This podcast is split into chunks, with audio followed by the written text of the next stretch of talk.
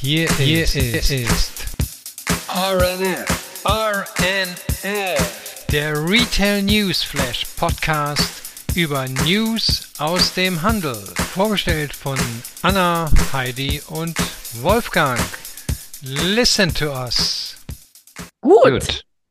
Hier sind wir bei einer letzten Ausgabe unseres Retail Newsflash in 2023. Es ist jetzt äh, zwei Tage vor Weihnachten. Wir nehmen hier in ähm, vorweihnachtlicher Stimmung auf. Leider hat niemand von uns einen Weihnachtspulli an. Aber Heidi, wie sieht's bei dir aus? Du fährst morgen nach Kärnten. Ist der äh, Christbaum schon ähm, ready? Ähm, es ist ja auch jetzt heuer so Plastic versus Real. Wie schaut das bei euch in Kärnten aus? Ja, ähm, es wird einen Christbaum geben, aber er wird nicht zu groß sein, nehme ich einmal an. Aber besser kleines Bäumchen als kein Bäumchen. So schaut's aus. Wolfgang, wie ist es bei dir? Habt ihr schon eure ähm, Weihnachtspulli ähm, ready oder ähm, feiert ihr ganz klassisch äh, schön angezogen und auch unter dem Christbaum? Slash Weihnachtsbaum, ja. wie man in Deutschland sagt? Nee, also Weihnachtspulli äh, haben wir äh, weggelassen. Ähm, wir haben tatsächlich, äh, das haben wir noch nie vorher gemacht, schon seit äh, Beginn dieser Woche den Weihnachtsbaum aufgestellt, weil wir doch festgestellt haben, äh, ja, Weihnachten geht dann schnell vorbei und dann will man das wieder weghaben.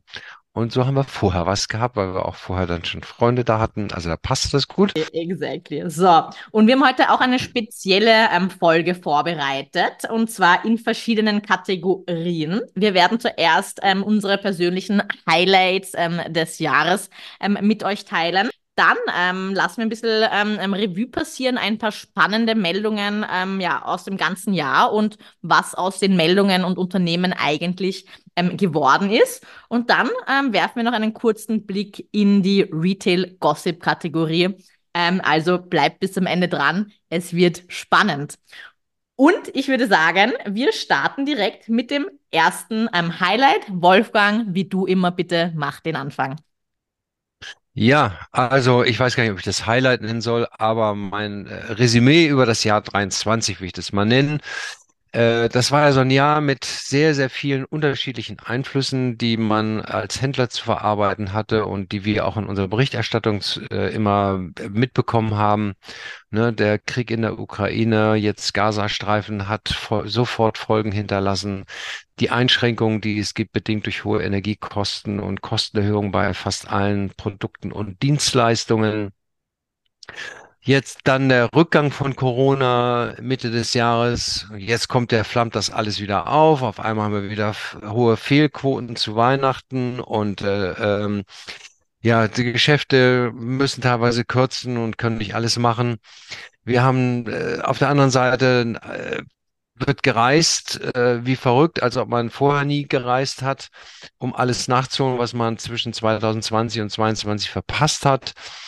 Ähm, die Kaufgewohnheiten der Verbraucher äh, haben sich schon wieder angepasst. Ne? In der Corona-Zeit online ins Unermessliche gestiegen. Jetzt sind die Läden wieder auf. Da gehen die Umsätze offline oder online wieder zurück und offline stabilisieren sie sich, aber trotzdem nicht einfach. Also das Pendel sozusagen schlägt immer ordentlich aus nach links und nach rechts und sozusagen die ruhige Mitte, die sich viele wünschen, die haben wir noch nicht erreicht und ich befürchte, auch 2024 wird das nicht so schnell kommen.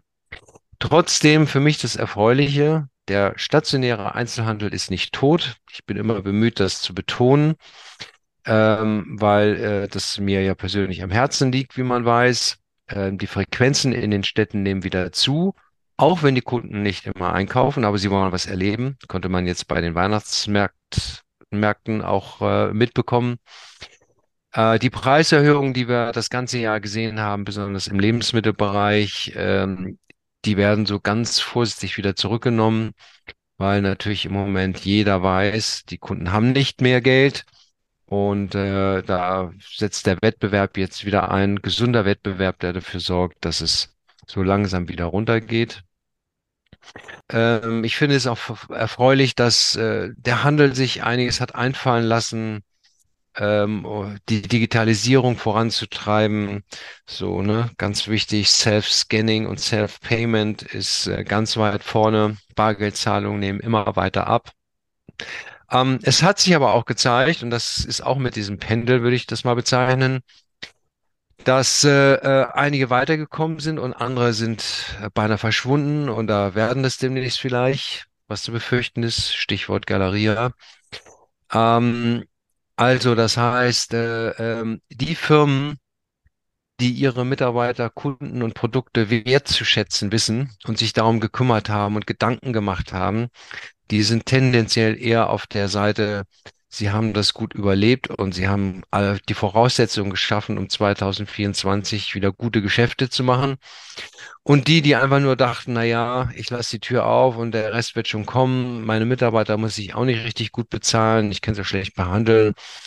Äh, die ihr Sortiment nicht überprüft und an, verschärft haben. Die fallen so immer mehr raus aus der Liste der relevanten Einkaufsorte. Das ist auch nichts Neues, das gibt es schon immer, aber es, in den letzten drei Jahren hat sich das halt verschärft. Naja, aber trotzdem, ich bin ja ein positiv denkender Mensch. Es ist nie zu spät, Vollgas zu geben, alles richtig zu versuchen zu machen, soweit es geht, sich anzupassen. Dann wird man auch 24 und 25 durch diese ganzen Pendelbewegungen durchkommen. Ne? So ist es und verleiht uns auch immer Futter, ja, manchmal positiveres, manchmal negativeres für unseren ähm, Retail News Flash. Ja, so wie im Genau, wahren Leben ja. gibt es auch manchmal Ups and Downs. Ähm, Ja. but, ja.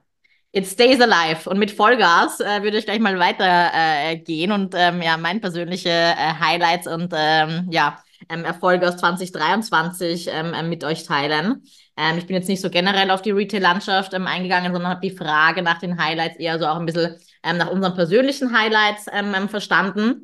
Und ja, ich bin ja für die Niederlande zuständig in der Vermietung bei McArthur Glen und ähm, wollte da ein bisschen Einblicke geben, was da so passiert ist ähm, dieses Jahr.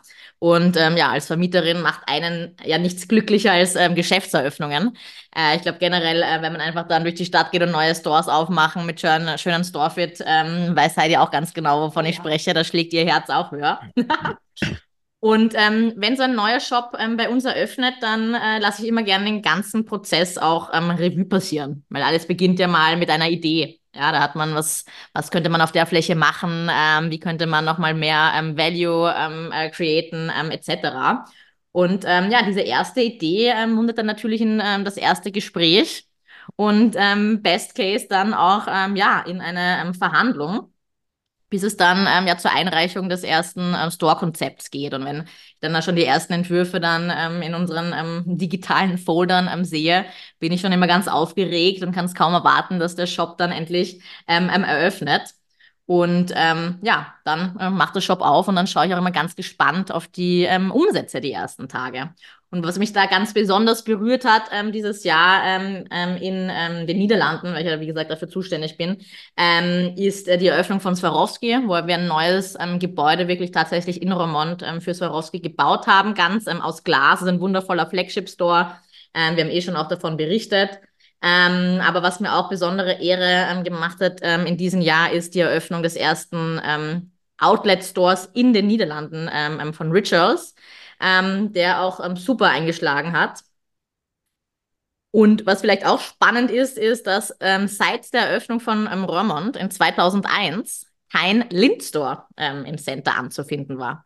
2023 hat endlich das Schokoladekonzept auch ähm, aufgemacht. Ähm, in Rosendaal, auch ein Center in den Niederlanden nahe der belgischen ähm, Grenze, für das ich auch zuständig bin, ist es halt auch spannend, wie du gesagt hast, Wolfgang, das Marktumfeld ist ja immer noch sehr schwierig. Es herrscht noch viel, viel Ja. Unsicherheit. Ähm, aber in dem Center haben 16 neue Marken eröffnet. Ja, das ist jetzt kein, Mhm. ähm, kein neues Projekt. 16 neue Marken haben sich zugetraut, ähm, äh, da zu eröffnen, ähm, sind an den Standort ähm, gekommen und ähm, damit wurde auch eine Vollvermietung ähm, erreicht. Und das sind einfach auch schöne Signale generell an die ähm, Retail-Landschaft, ähm, dass auch weiterhin was passiert, die Marken sich trauen und auch an den stationären Handel einfach glauben. Ja, es sind ja doch, es haben doch erstaunlich viele wieder neu aufgemacht.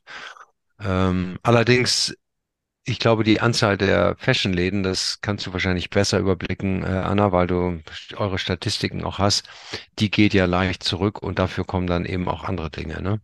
Ja, Verschiedene Kategorien sind auch ganz wichtig im, im Markenmix, ne? Also, wie Ja, du auch sagst, genau. ne? Rituals ist jetzt ja nicht ähm, Fashion per se, aber eine super Ergänzung, ähm, auch dann eben im Fashion-Umfeld. So viel dazu. Ähm, Heidi, was hat dich bewegt äh, dieses Jahr? Berichte uns. Ja, also sehr vieles. Äh, Zum einen natürlich bei uns im Retail Newsflash Podcast. Wir haben ja über sehr viele Neueröffnungen gesprochen, neue Konzepte. Da war ja jede Woche vieles dabei. Es war auch äh, im Metaverse, ist inzwischen ein bisschen ähm, ja, stiller geworden, wenngleich auch nicht. Äh, es ist immer nur der Markt entscheidend, wo man hinschaut. Ähm, für mich äh, persönlich kann ich sagen, also das Jahr ist wahnsinnig schnell vergangen. Es hat sich wahnsinnig viel ergeben und getan. Das freut mich persönlich auch immer, ähm, besonders wenn ähm, wir viele Umsetzungen machen können. Shop-Konzepte in, in Marokko zum Beispiel haben wir gestalten dürfen, unter anderem, aber auch Umbauten, mitunter auch in Wien etc.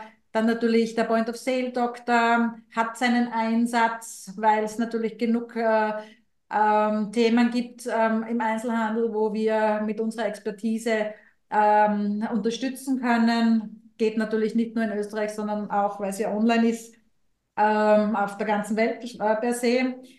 Äh, Vorträge, eine Keynote in Tilburg in den Niederlanden über Einkaufe, Einkaufen mit allen Sinnen war eines der Highlights natürlich. Workshops mit großen Konzernen. Ähm, die brauchen manchmal ein bisschen so einen kleinen Anschubser.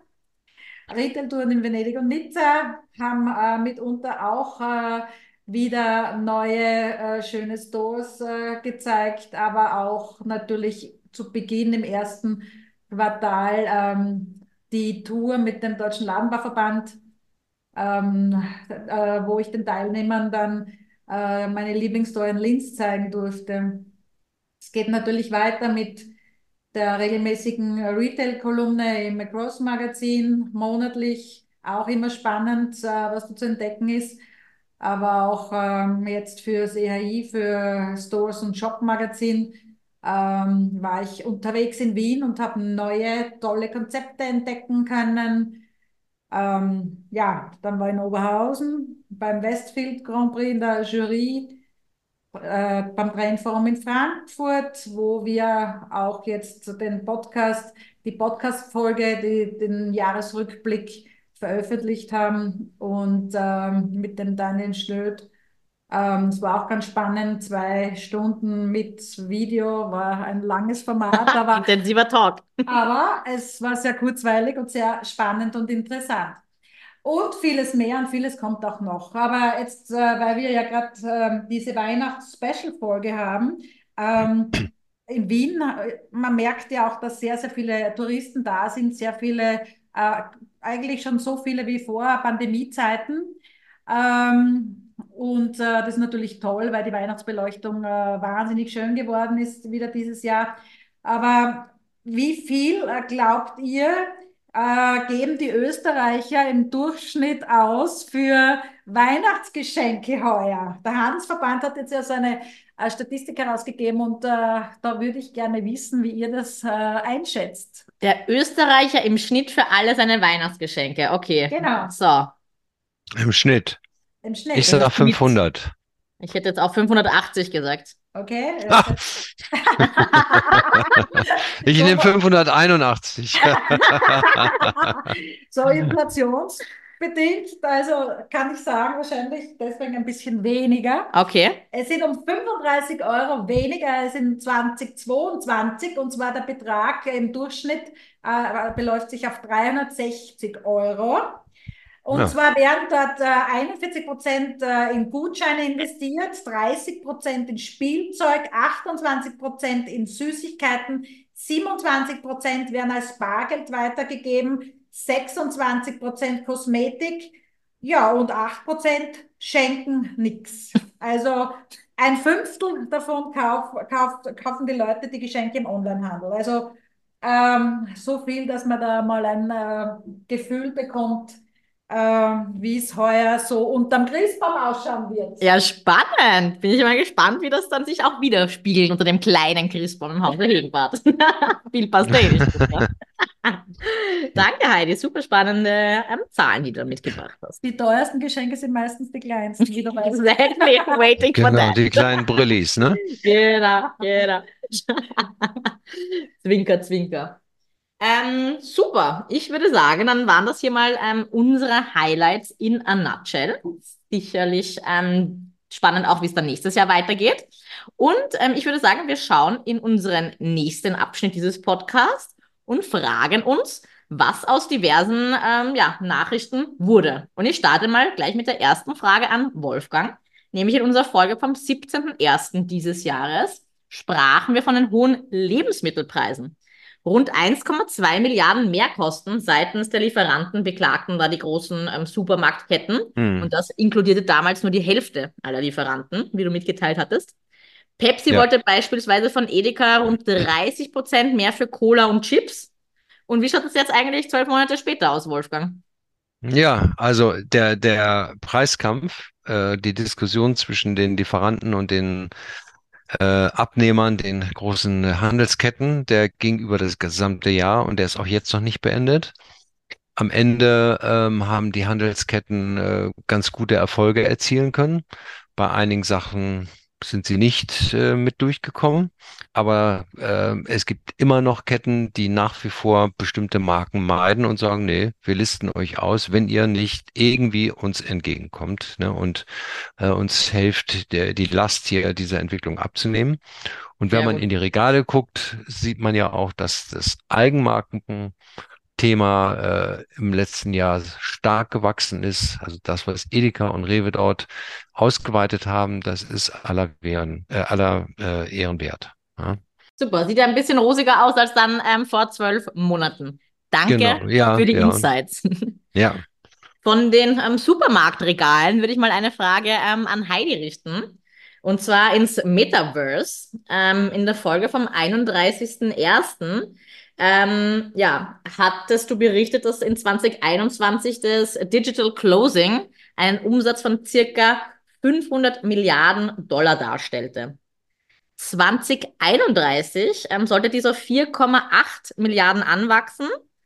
Ähm, und jetzt hat sich mir die Frage gestellt, wird sich das im Laufe von 2023 entwickelt und äh, welches Wachstum sieht man so für 2024 vor? Kannst du uns da ein paar Insights ähm, finden, Heidi?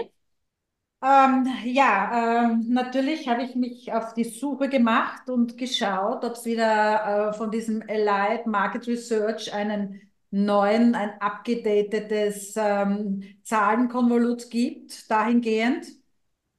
Leider Gottes ähm, nicht. Aber was man sagen kann, äh, in den ersten drei Quartalen des Jahres, also 2023, wurden fast 1,6 Milliarden digitale Modeartikel und Accessoires gekauft, im Vergleich zu 1,4 Milliarden im gleichen Zeitraum ähm, letztes Jahr. Also quasi 15 Prozent Anstieg. Ähm, die Zahl der digitalen 2- und 3D-Bekleidungsdesigner äh, im Jahresvergleich sind auch von 11,5 auf 13 Millionen äh, gestiegen und äh, ist natürlich eine äh, gute Tendenz. Die, die Gegenstände werden über den, also Gegenstände, sprich ähm, Textilien, Accessoires etc., werden über den äh, Roblox Marktplatz, äh, der Avatar-Shop ist es früher gewesen, äh, für die über 14 Millionen Benutzer, die den Marktplatz täglich besuchen, ähm, äh, vertrieben. Also äh, da ist schon was los, weil 14 Millionen täglich äh, ist nicht zu wenig. Und ich habe aber einen anderen ähm, Bericht gefunden, einen anderen Report, und zwar den Roblox Digital Expression Fashion and Beauty Trends Report. Und äh, die Conclusio äh, in wenigen Punkten ist jene, also Avatar als neue Couture, über 50 Prozent der Gen Z geben in ihrem digitalen Look Vorrang, also die geben mehr Geld aus als in der realen Welt. Die Markenliebe wird virtuell. Die Begegnung mit einer Marke in Roblox könnte somit äh, die Loyalität zur realen Welt quasi werden. Dann die Faszination der digitalen Mode. exklusive virtuelle Gegenstände sind gefragt. 43 Prozent, die ihren digitalen Stil im echten Leben widerspiegeln möchten. Also äh, sind dann schon ganz, ganz, ganz tolle Zahlen. Die Ausdrucksfreiheit, tägliche Avatar-Makeover sind ein Trend, vor allem äh, Frauen sind da führend. Und das Wunder des Wohlbefindens ähm, ist als letzter Punkt angeführt. Erstaunliche 88 Prozent der Gen Z sind der Meinung, dass die digitale Selbstdarstellung ihr Selbstvertrauen in der realen Welt stärkt. Also sie geben auch aus, muss man sagen, damit man da ein Gefühl bekommt, monatlich, ähm, 52 Prozent geben monatlich für ihren Avatar in der virtuellen Welt um die 10 Dollar aus. Das ist jetzt nicht so viel. Weitere 19 Prozent sagen, sie sind bereit, 20 Dollar, also bis zu 20 Dollar auszugeben und 18 Prozent dann doch äh, 50 bis 100 Dollar. Das ist jetzt nicht zu wenig. Nö, definitiv. Super. Danke, Heidi. Du hast dich da richtig schlau gemacht. Ich sehe dich da mit lauter Blättern sitzen. Du hast gesagt, das war eine halbe Diplomarbeit, äh, meine Frage da an dich. Aber dafür haben wir diese spannenden Insights jetzt von dir. Na, danke schön. Na gut, dann äh, werden wir jetzt schauen, was wir Anna äh, für Frage stellen können. Und zwar, liebe Anna, du hast ja am 8.5. von Shein berichtet.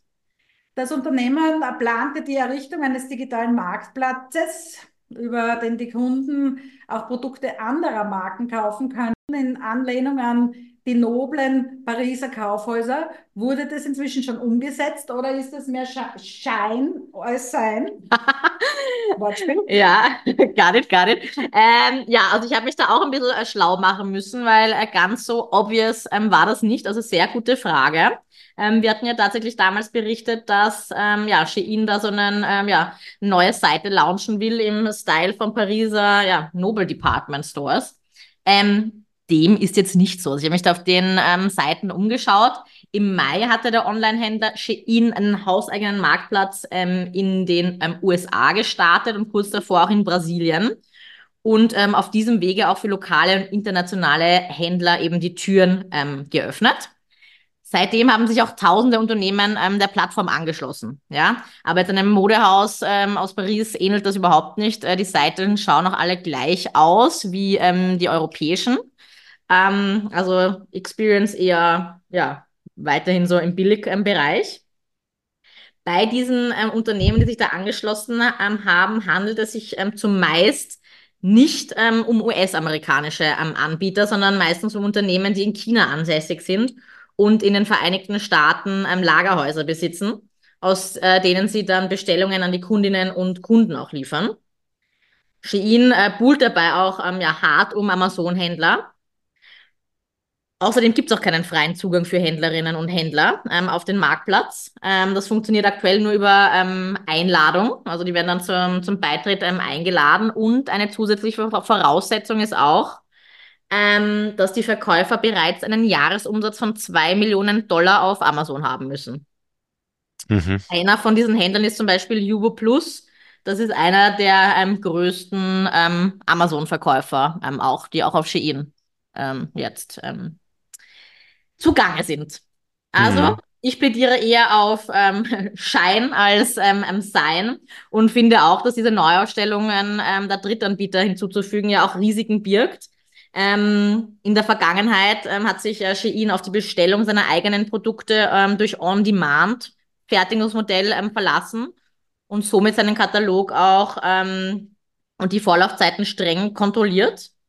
Und jetzt, wenn sich ähm, der Anbieter Amazon zum Vorbild ähm, ähm, nimmt und den Marktplatz eben auch für diese Drittanbieter öffnet, ähm, kann das natürlich zu großen Problemen mit Fälschungen und ähm, Urheberrechtsverletzungen auch führen. Ähnlich wie auch beim Amazon-Marktplatz, ähm, wo ja Millionen gefälschte Artikel vom Markt genommen werden mussten auch und über 1300 Personen auch da an die Strafverfolgungsbehörden in diversen Ländern verwiesen wurden. Ja? Also mhm we will further observe. Ähm, aber so wie das im Mai geklungen hat, ähm, hatte ich da andere Vorstellungen, ehrlich gesagt.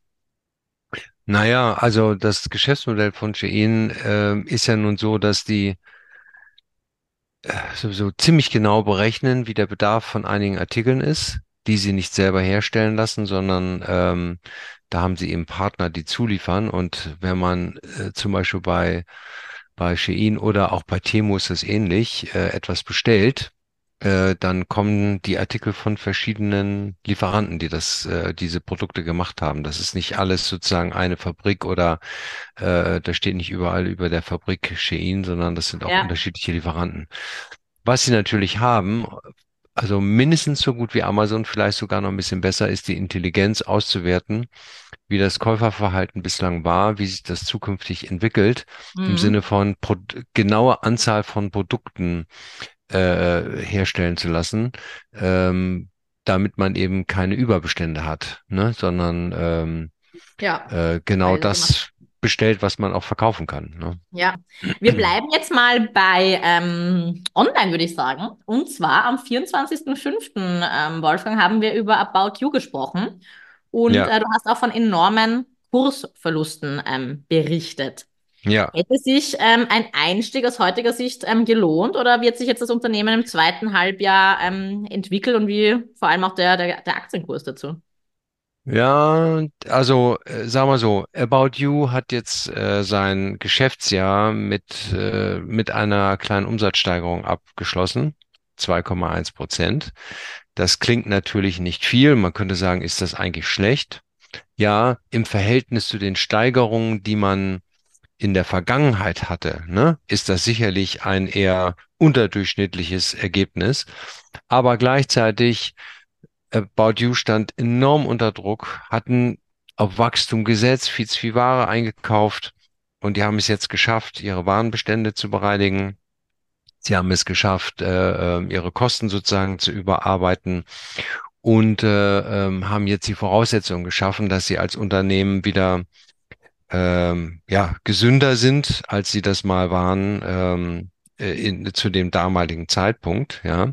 Was den Aktienkurs anbelangt, da muss man nun fairerweise sagen, also die, die sechs Euro, äh, die wir damals berichtet hatten, die waren äh, sogar noch hoch, äh, weil mittlerweile ist der Kurs knapp über vier Euro, also gar nicht so Mhm. gut. Ne? Also hätte man lieber Ähm, nicht einsteigen sollen. Hätte man nicht einsteigen sollen, aber vielleicht jetzt, weil er so niedrig ist, weil ich sage mal so, das kann ich auch aus Erfahrung sagen, wenn eine Firma durch so eine Transformation geht und seine ganzen Kosten überarbeitet, dann ist der Fokus nicht so sehr auf die Produkte. Mhm. Wenn man äh, viele Produkte verkaufen muss, damit man erstmal die Lager leer kriegt, weil sie auch nicht mehr modern sind, dann ist das Sortiment nicht modisch genug. Und ich würde mal sagen, jetzt wird das Unternehmen wahrscheinlich auch die mentale Stärke wieder oder den mentalen Fokus darauf legen, die besten Sachen anzubieten. Ja. Mhm. Und, äh, ähm, und von daher ist da sicherlich eine Chance, dass sie deutlich besser abschneiden und sich das auch im Aktienkurs niederschlagen wird. Ähm, sehr gut, wir Ja. notieren uns das mal für nächstes Jahr, Wolfgang, und schauen dann auf jeden Fall wieder rein. Ist ja dann immer spannend, das auch so im Laufe der Zeit ähm, zu beobachten. Ja. Und ähm, von online ähm, jumpen wir jetzt mal kurz wieder auf ähm, offline, und zwar ähm, Supermarktkette. Da hätte mich interessiert, Heidi, nämlich ein paar Infos zu 7-Eleven. In der Folge vom 11.04. hattest du über die Supermarktkette ähm, berichtet und ähm, auch gesagt, dass die eben sehr stark expandieren wollen. Die waren auf der Suche nach Franchise-Nehmern in europäischen Ländern mit Fokus auf Deutschland vor allem, Frankreich, Irland, Italien, Polen, Spanien etc. Äh, mit ihren damals bekannt gegebenen mehr als 80.000 Convenience Stores wollten sie bis zum Ende des Geschäftsjahres 2025 mehr als 700 neue Standorte außerhalb Japans und Nordamerikas eröffnen. Wie sieht die aktuelle Situation jetzt aus und wie weit ist 7-Eleven gekommen? Ja, also auch hierbei habe ich natürlich recherchiert. Äh, viel gab es nicht, speziell äh, was den deutschen und österreichischen Markt betrifft.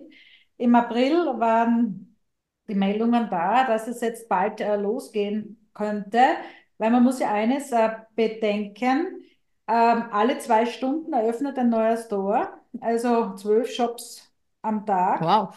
Ja, äh, zweimal die Weltbevölkerung äh, wird jedes Jahr bei 7-Eleven bedient. Wow. In Europa ist man aktuell äh, bereits vertreten in Dänemark, Norwegen und Schweden.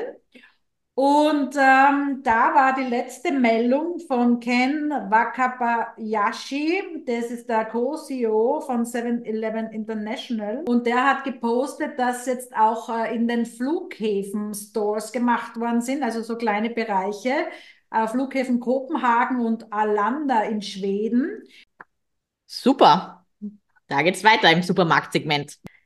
So, und dann würde ich mal sagen, haben wir hier ähm, ja mal aufgearbeitet, was wir so berichtet haben in äh, den letzten Monaten. Wir hatten ja auch jedes Monat eine neue Brand of äh, the Month.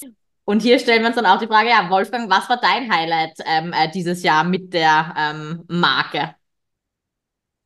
Ja, also äh, mein äh, Favorit, äh, was Marke anbelangt, ist ganz klar Live Fast, äh, Die Young.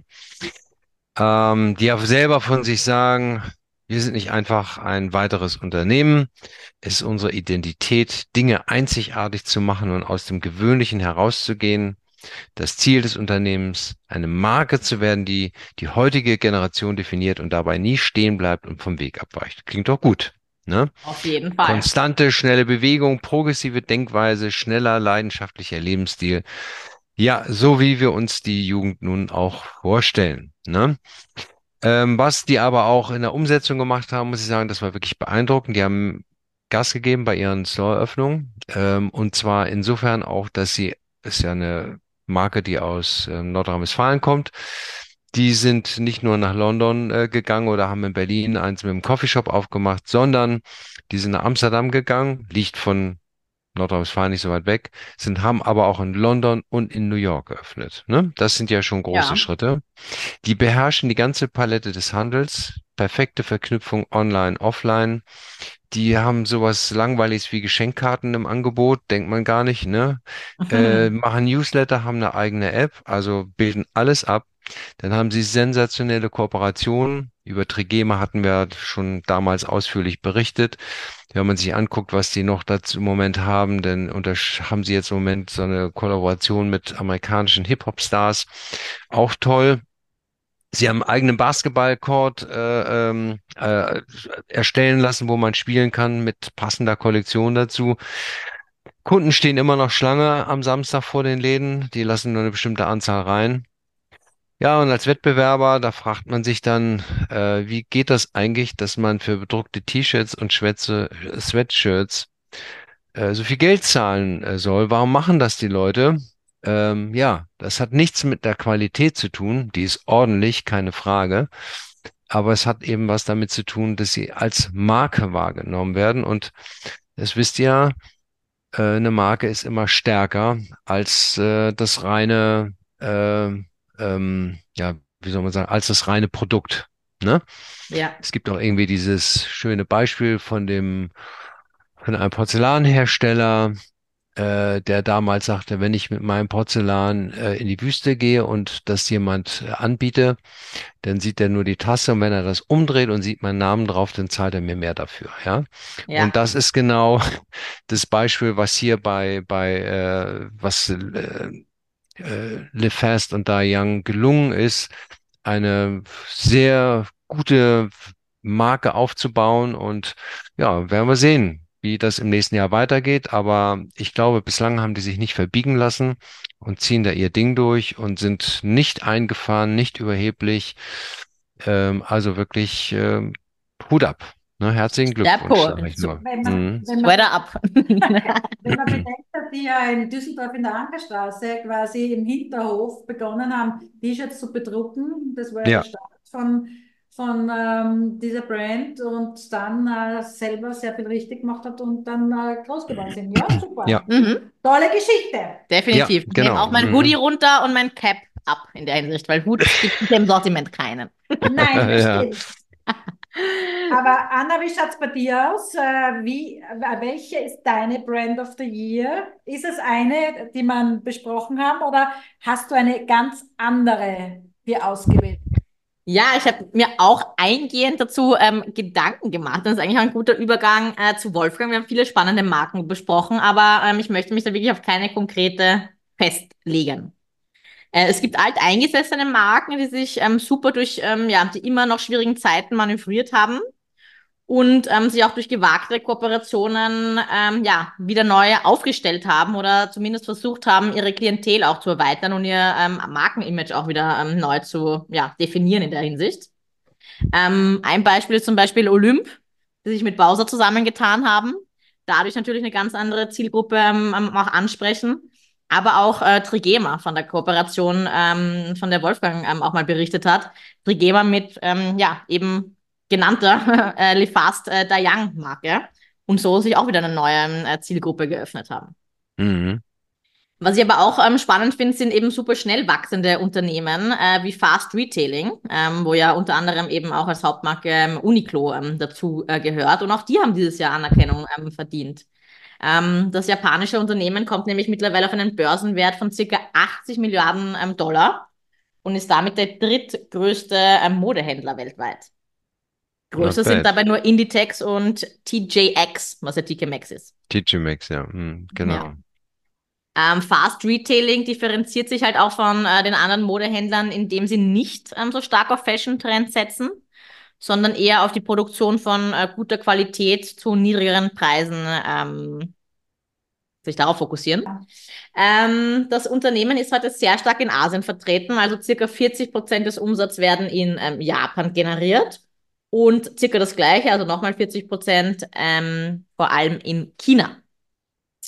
20 Prozent ähm, bleiben daher für die USA und ähm, Europa übrig. Das heißt, genau da, liebe Heidi, liegt äh, auch die Wachstumschance. Denn in den nächsten zehn Jahren will Uniqlo auf 60 Milliarden Umsatz ähm, kommen, US-Dollar. Ähm, letztes Jahr, wenn man es vergleicht, waren das 20 Milliarden. Und damit wäre ähm, Fast Retailing dann größer als ähm, Inditex äh, die mit circa 35 Milliarden zu Buche stehen. Super. Also Chancen stehen gut. Ja, Augen auf. Augen auf, exactly. Ja. So ist das. Und was hat dich dieses Jahr am meisten geflasht? Welche Marke, ähm, Heidi?